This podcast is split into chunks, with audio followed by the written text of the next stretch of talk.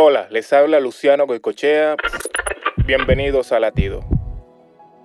Hoy disfrutemos Hechos 20 del 17 al 38. Ahí encontraremos el estilo del ministerio de Pablo. Fue un ministerio tanto de transparencia como de enseñanza. Fue un ministerio público y privado tanto para grupos grandes como para personas necesitadas. Fue de lágrimas y de triunfos. Fue para todo el pueblo y en todo momento, declarando el mensaje de gracia de Dios.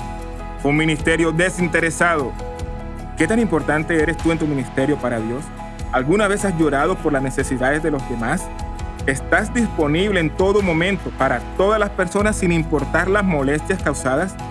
Deja que sea el versículo 24 el que te ayude a seguir siendo usado por Dios en ese hermoso ministerio. Para escuchar más latidos, visita salvationarmyradio.org.